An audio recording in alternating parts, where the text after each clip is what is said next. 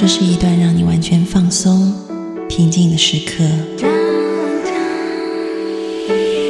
这是一个让你感受温暖、自在的原地。在当下，在这里，你可以真诚的面对自己。我是你的心灵守护者，我是安安老师。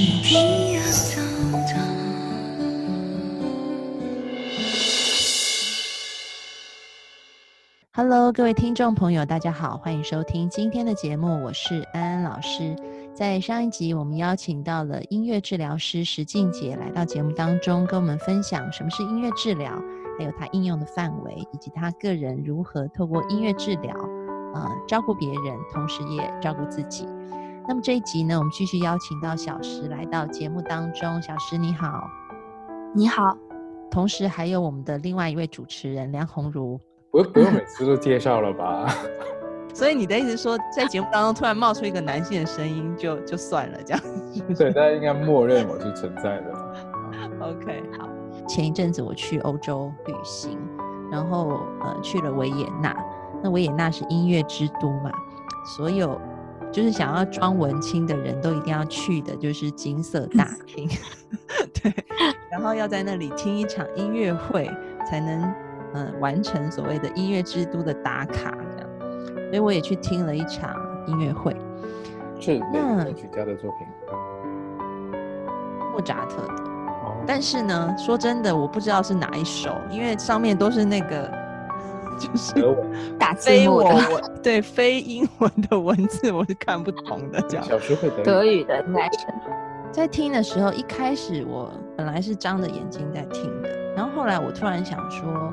因为在上一集结尾，我有说到，之前我有上过那个 GIM 的课嘛，然后我想说，哇，很很好的一个机会。如果我临场，就是一般我们可能是听着 CD，然后再做导音想象，但如果我临场就有一个乐团在我 前面演奏，然后我来试试看会怎么样，我就基于一个很好奇的心，然后我就自己呃沉浸在那个里面，然后进行，就把我自己。变成两半了，一半就是一个引导师，然后另外一半就是一个正在现场聆听交响乐的呃来访者这样，然后我同时就做做了这样子的事情，然后我就发现跟以前的经验感受很不一样的地方在于，第一个那个场景变得非常的壮阔，就比如说在中间有一段我想象出来的那个就经历的那个场景是我在。坐在一个船上，然后经过很湍急的水流，到那个瀑布，然后从瀑布掉下去。类似的场景，我以前是有试过的，就是在那个河的上游到下游，像泛舟一样，就是 rafting 漂流一样那样的行程。但是以前呢，就是感觉就是一个台湾的河里的瀑布这样。但是这一次你知道吗？那个是有空拍机的感觉，就整个拉起来，然后看到是 就加拉一个一个土味漂流变成一个那个呃好莱坞大片吗？对对对，没错，就是从土味的漂流到好莱坞的大片的感觉。我想说天哪！而且我看到的不是我自己在上面的感觉，就突然还有空拍机的视角，你知道吗？然后那个水流很大，就是非常壮阔。然后这是第一个跟以往很不同的经验。啊，那你当时的那个有恐惧的感受吗？没有，我当时就是有一种很 兴奋的感觉，想说 想说哇，就是从从从国产片到那个好莱坞大片，你还是会蛮惊艳的这样子。嗯哼。然后第二个是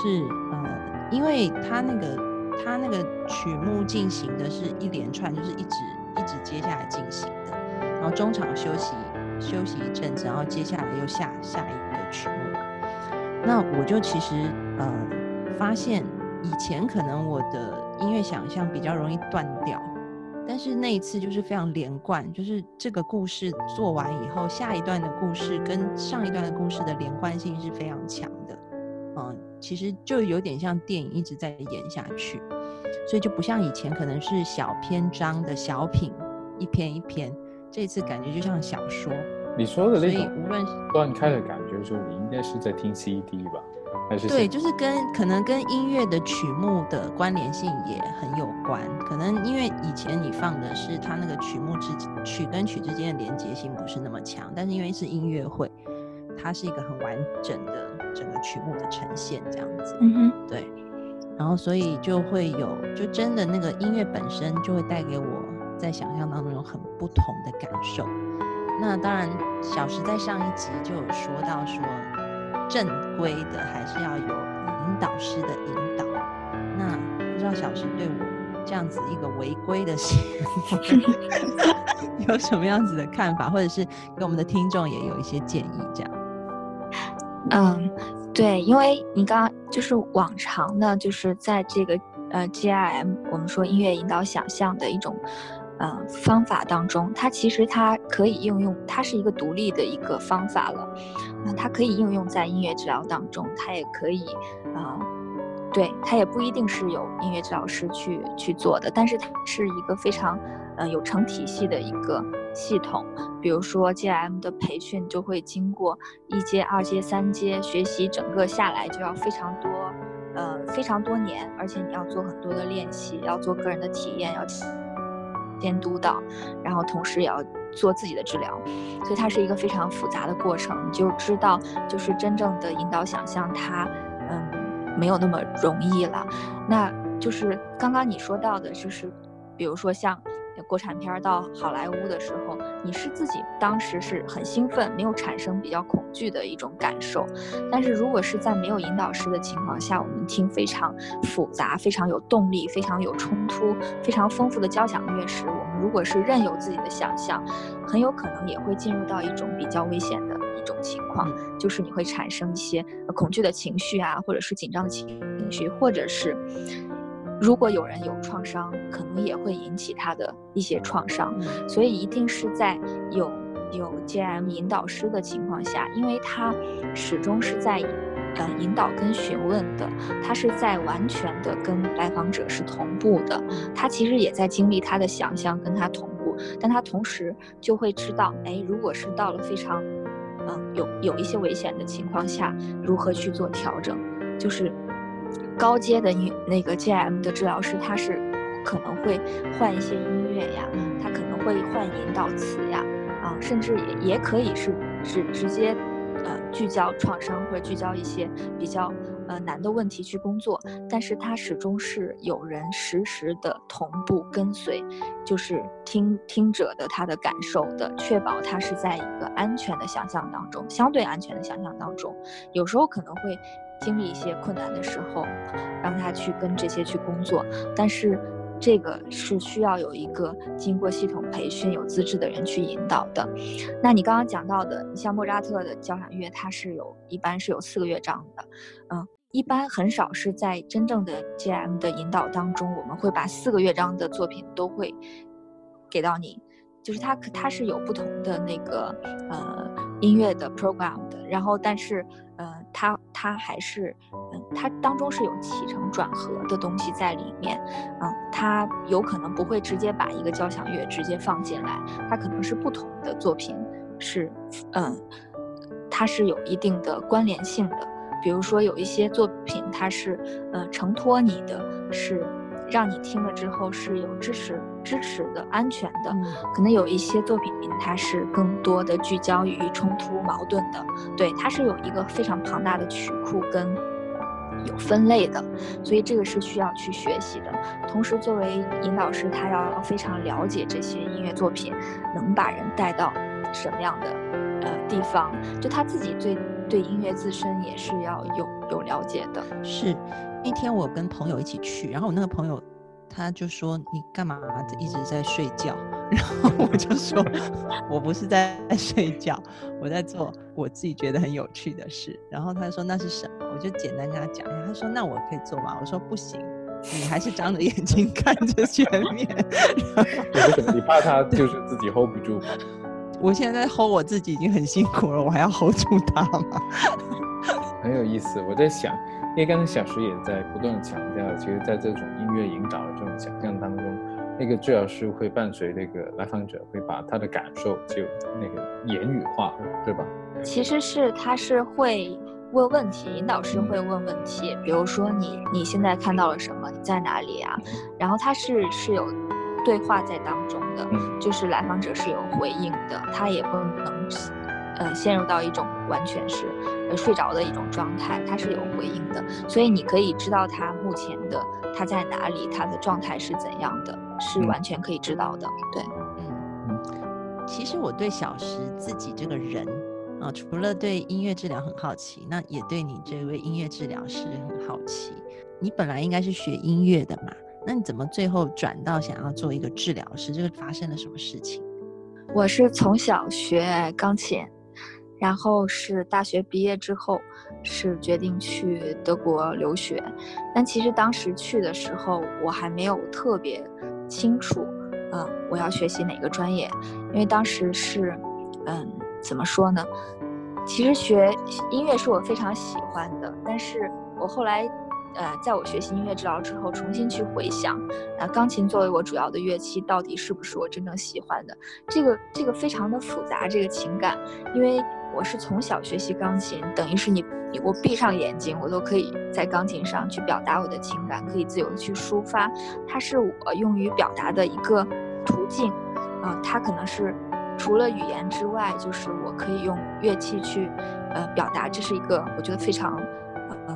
其实非常不容易的事情。从这一方面，我应该感谢我妈从小逼我学琴，就是你还是可以了解，进入到音乐的世界，了解它的语言的。就钢琴是一个很好的途径。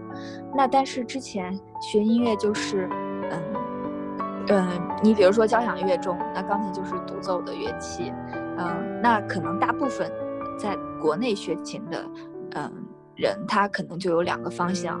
就是比如说独奏啊，要不就是搞教学，嗯，可能有一些人他也也有一些脱落的，他转行了去做别的了，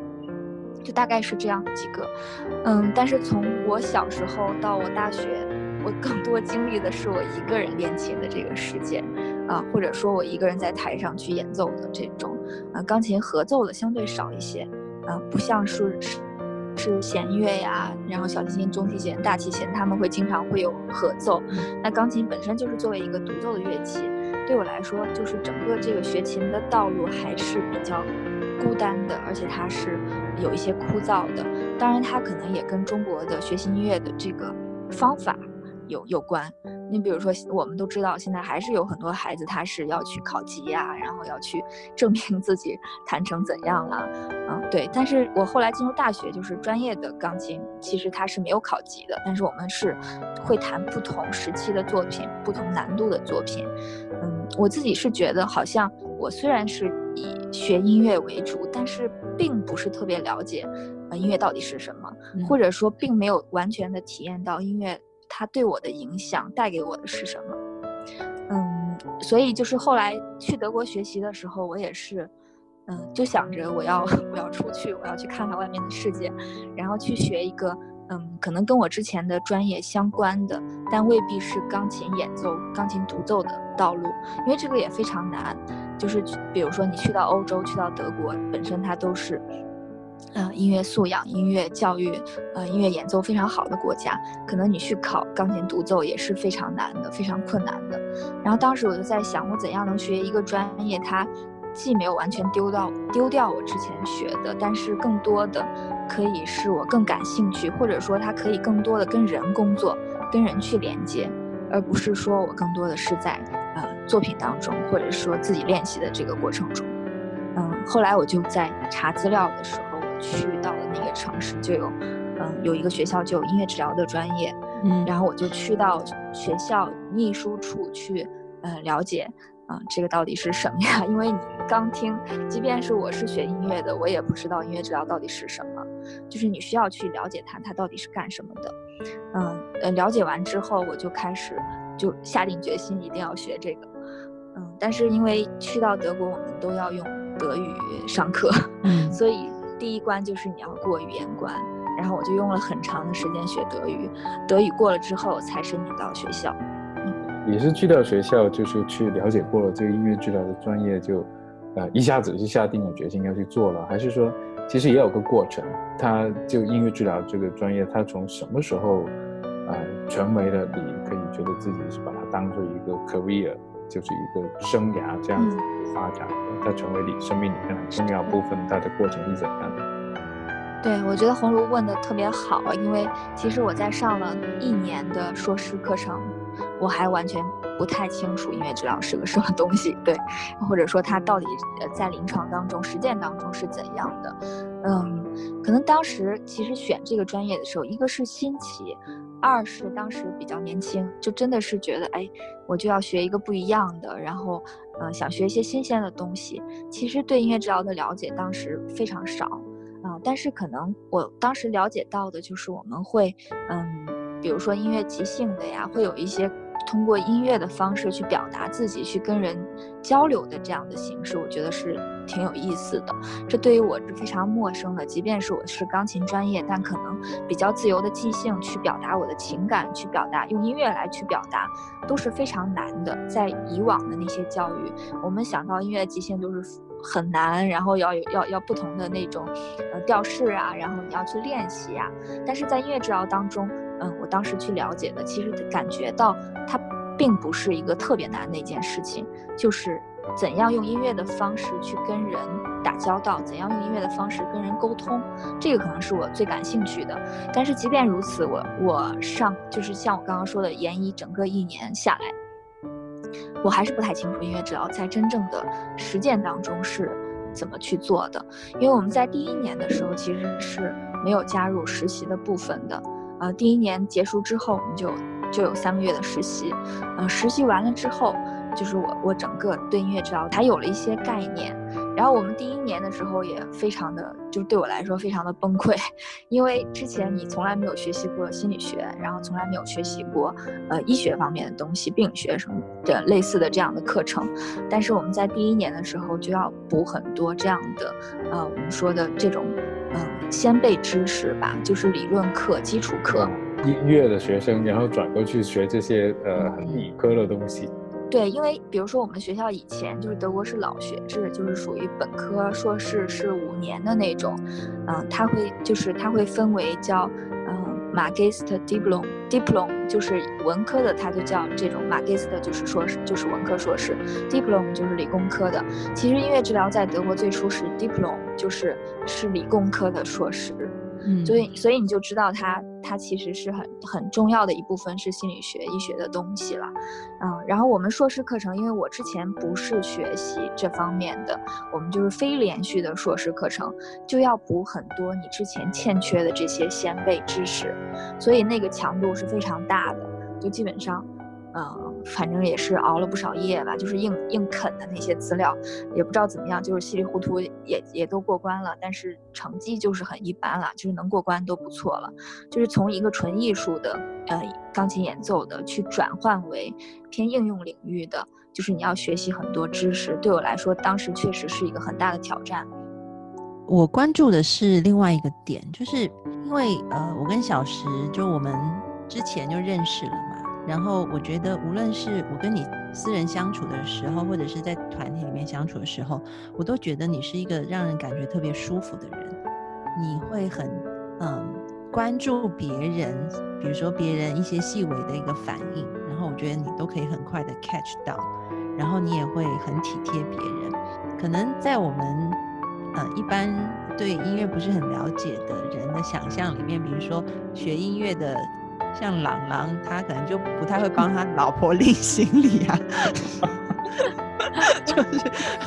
比较比较自我中心，然后可能嗯，也可能跟他的乐器有关，他是独奏的钢琴啊。我在想，你在你小时候从小学音乐的那个成长过程里，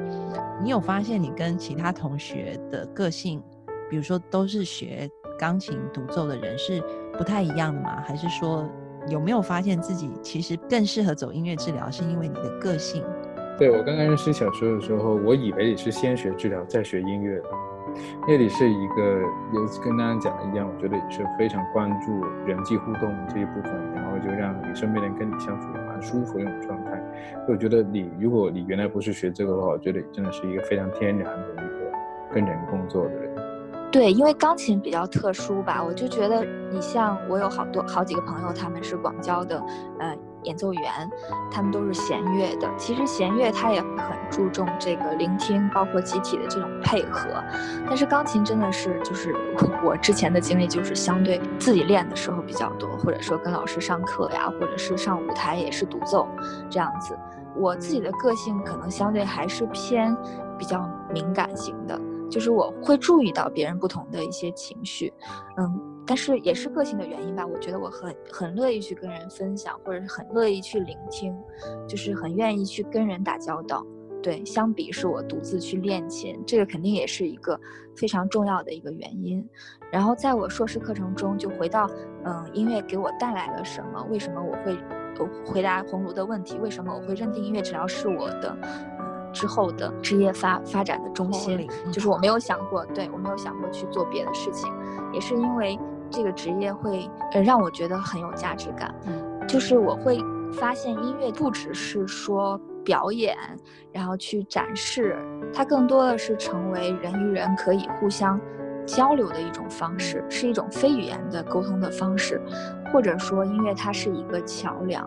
嗯，就是当。有有我的一个老师也曾经说过，当我们真正的相遇的时候，音乐就开始了。它也可以非常的大和抽象一些。你比如说，我在硕士课程中，我会感觉到音乐真正带给我快乐的时候，是我们硕士班的同学一起即兴演奏的时候。那个时候，你已经放下来所谓的对错美丑、没有评判的一个环境中，你可以，嗯，敢于去把。把这个旋律弹出来，即便是弹错也没有关系。这是在这个音乐治疗当中非常重要的一点，就是它其实不是把音乐的美感、技术，呃放在第一位的。它更多的是你可以用到这种方式去表达自己，表达自己的心声。然后我们就会呃经常一起是，比如说有人是大提琴啊，然后弹钢琴啊，有人是架子鼓啊，然后有人是吹长笛啊。我们大家就是在玩儿，在玩音乐。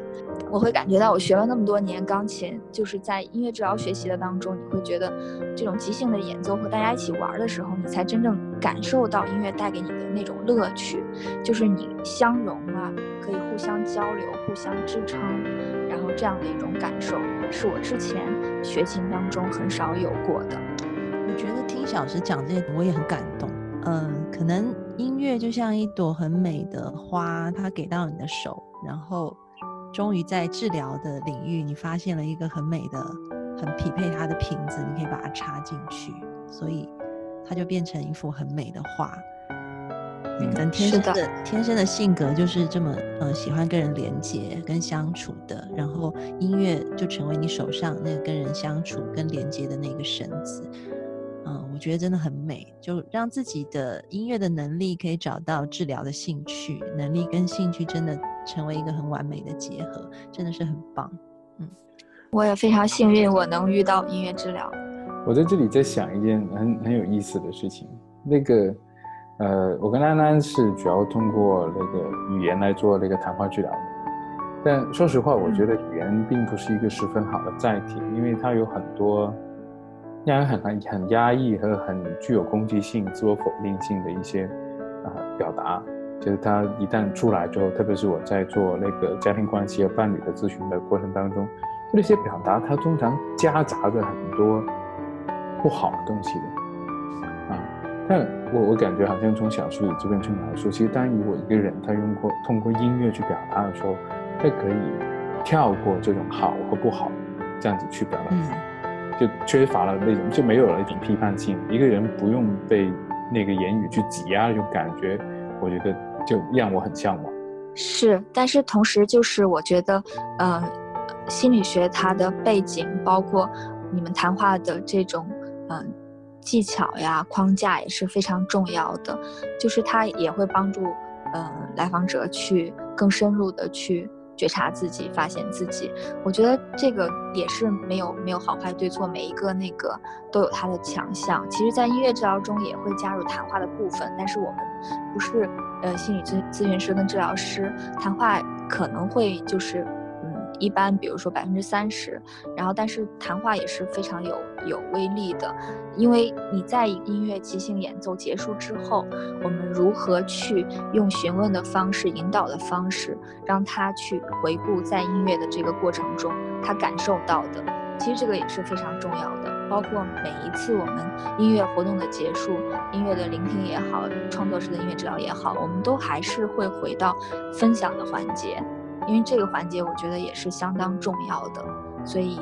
这一方面就是我们需要向你们学习，就是如何去更更多的去了解心理学的东西，然后更更好的去引导他们从这个艺术的体验当中去把它转化成自己的觉察，呃，重新再把它。梳理出来。呃，我昨天跟一个台大中文系的教授，因为我们有一个共同的老师，他生病了，现在需要人去照顾，所以我就跟他一起去照顾。然后他教的是文字学，其实发生一个事情，我觉得很妙，因为他说他钻研的是文字还有书法，然后我就说啊，书法，那个因为以前我跟的呃就是指导老师。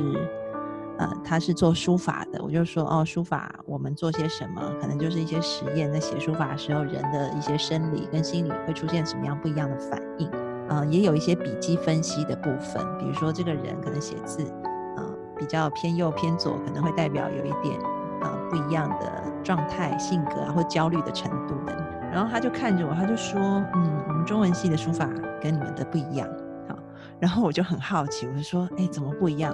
因为我们是在老师的家里照顾他，是有那个写字台的，也有毛笔，也有纸。他就说：“那你写一个字吧。”好，然后我就写了一个字。然后写完以后，他就讲我爸爸是怎么样的人，我妈妈是怎么样的人，然后我的个性是什么。然后你知道我整个愣在当场，成吓呆耶。嗯。而且今天他不是一个在外面算命的神神叨叨的人，他是台大中文系的教授。然后我就惊。呆了，你知道吗？我就看着他，我说：“你是怎么办到的？” 我说：“从来没有心理学分析能分析到，就是连你的原生家庭都都能靠你写一个字这样分析出来。”然后他就说，在呃中国文学的研究里面，特别是上古时代，有很多叫感应道教。他说这感应道教是透过文字，你的文字就代表你的性格，然后。在写的时候，我的脑里就有画面会出来了。我说你这一套太厉害了，各位，好神奇啊！对，真的好神奇啊。然后后来就是因为很神奇，他在改他学生作业，所以我就在旁边探头探脑。我说：“你你你们学生的作业是怎么样子的？”因为我真的非常好奇，就是说为什么？因为以前我们可能觉得，就像红茹讲的，可能文字有很多。嗯，说不清道不明，或者是有好坏有分别，所以我想理解他怎么样子去改学生的作业。然后我就看到他拿一个学生的作业，他就第一段他就这样批哦，他写说你这段话都是假话，这样。我说哇，然后他那个学生，他那个学生作业上面有一个很好很好玩的东西，我就看他学生作业上面写百分之一百，有一些写百分之三十。不是他批改，是学生自己在写名字后面写的。我说这是什么东西？他就说，呃，我就跟学生说，你们心脏承受的程度有多强？如果百分之百想听老师给你真话，你就写百分之一百；如果你想听老老师就是不不要讲那么直接的话，你就按照你能接受的程度写这样子。所以他批的那一张是学生写百分之一百，他就直接在他学生第一段里面就写说，你说的都是谎言。我说，我说，我说，然后，然后后来他在学生的最后一段里面的一句话，他就说：“你终于说了一句真话。”然后，因为他要每个学生写他的生命故事，从心理学的角度来看，真的不觉得那是假话。但是我不知道为什么，就是他会只列出最后一段的一句话。他说：“只有这一句是真正最内在、最核心的真话，只有这一句。”所以我就充满了好奇，我就说：“你可不可以告诉我是为什么？”那他讲了很多古文，我听完我还是听不懂，所以